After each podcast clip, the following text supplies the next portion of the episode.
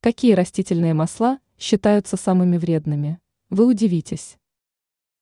Без растительного масла крайне сложно представить кулинарный процесс, так как компонент необходим для приготовления большей части привычной нам еды. Так как продукт активно употребляется, важно выбирать наиболее безопасный и полезный вариант. Какие масла считаются самыми вредными? Из семян подсолнечника. У многих это масло является основным, так как считается самым дешевым.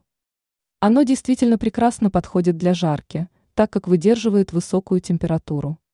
Однако стоит вспомнить о составе. Из-за того, что подсолнечное масло является источником омега-6, продукт может привести к болезням сердца, отмечают эксперты. Также существенно увеличивается риск онкологических заболеваний.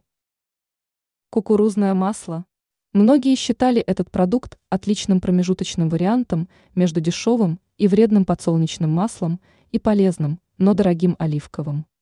Однако кукурузное масло также является источником омега-6. Считается, что масло может негативно отразиться на состоянии печени. Кокосовое и соевое масло. Соевое масло у нас можно встретить редко, однако в некоторых кулинарных традициях оно является основным.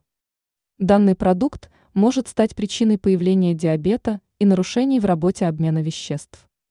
А кокосовое масло вовсе не так безопасно, как долгие годы было принято считать.